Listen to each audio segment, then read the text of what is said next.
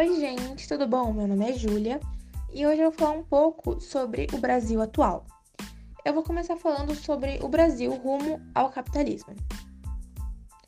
Até 1930, o Brasil não poderia ser considerado capitalista.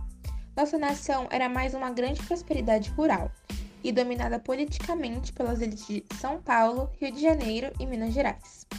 Na década de 1930, o Estado começa a investir em infraestrutura, na criação de indústria de base e passa a subsidiar atividades econômicas capitalistas, a regulamentar a relação patrão e empregado com leis trabalhistas, e aí vem a Era Vargas com um marco de modernidade para o Brasil.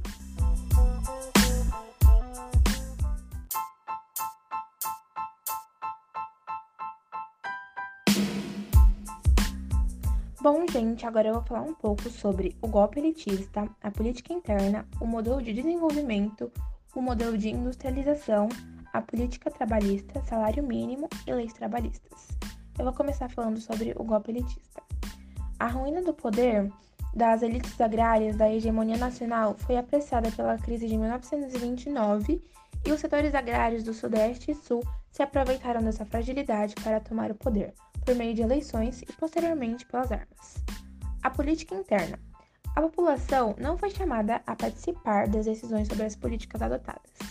Assim, os passos em direção ao desenvolvimento estavam comprometidos ou manchados pelo sangue da tortura. A ditadura de Vargas foi mantida pela força policial e militar. O modelo de desenvolvimento aliou-se aos coronéis e reprimiu a força destes sobre a política nacional. Contudo, não desmontou as bases do coronelismo regional. O modelo de industrialização. O objetivo básico era o desenvolvimento de setores de produção de bens de consumo duráveis, tais como automóveis, fogões e geladeiras, e eles usavam pouca mão de obra. A política trabalhista ser um desenvolvimento econômico comprometido com a acumulação capitalista capaz de fornecer as bases para que essas acumulações ocorressem. O salário mínimo. Com a existência do salário mínimo, havia uma tábua de medida que nivelava o ganho do trabalhador. Foi um instrumento fundamental na preservação de mais-valia, sem a incômoda presença de uma pressão natural do salário sobre ela em qualquer setor da economia capitalista que se formava e se fortalecia no país. Leis trabalhistas. Retirou do trabalhador qualquer iniciativa de negociar sua venda no mercado. O governo de Vargas cristalizou a relação de forma que não permitiu desvios do combinado.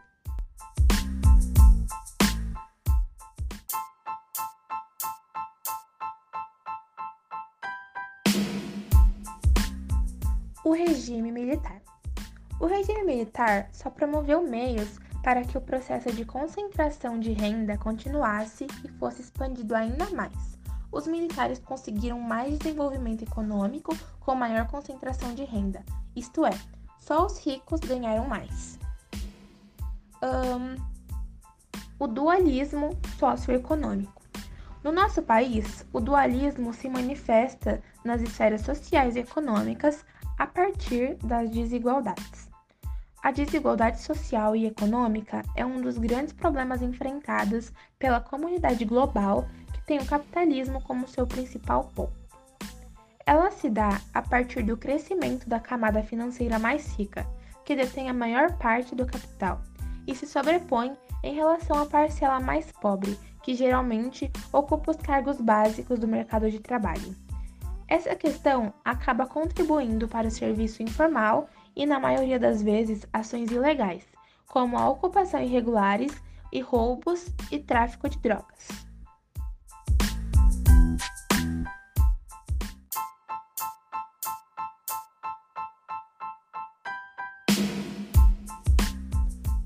Nova República. A nova República inicia com o fim do mandato do presidente general João Batista de Oliveira Figueiredo, mas mesmo antes disso, o povo havia dado um notável exemplo de união e de cidadania ao sair às ruas de todo o país, pressionando o legislativo a aprovar a volta da eleição direta para presidente. O cidadão brasileiro voltaria a se decepcionar logo no início da nova república com a morte do presidente eleito em 1985, Tancredo Neves. Mesmo eleito indiretamente, este tinha participado da campanha de direta já e tinha um apoio popular, o que significava que nele estavam depositadas as esperanças de plena redemocratização do país. A seu vice, José Sarney, político recém-chegado ao PMDB, depois de ter passado pelo partido de situação no regime militar, coube o cargo de presidente e na publicação da nova Constituição Democrática de outubro de 1988. Já na economia, a política do seu governo foi um fracasso, pois não conseguiram conter a inflação.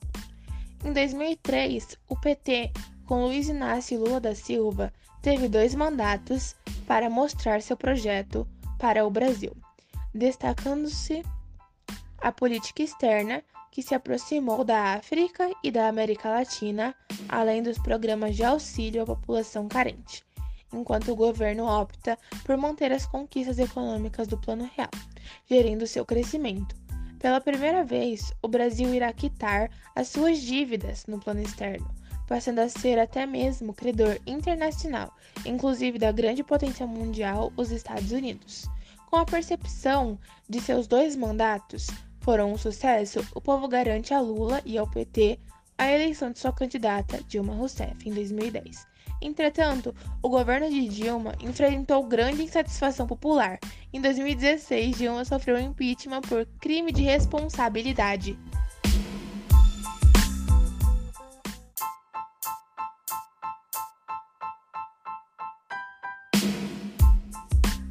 É isso, gente. Espero que vocês tenham gostado. Um beijo e até a próxima.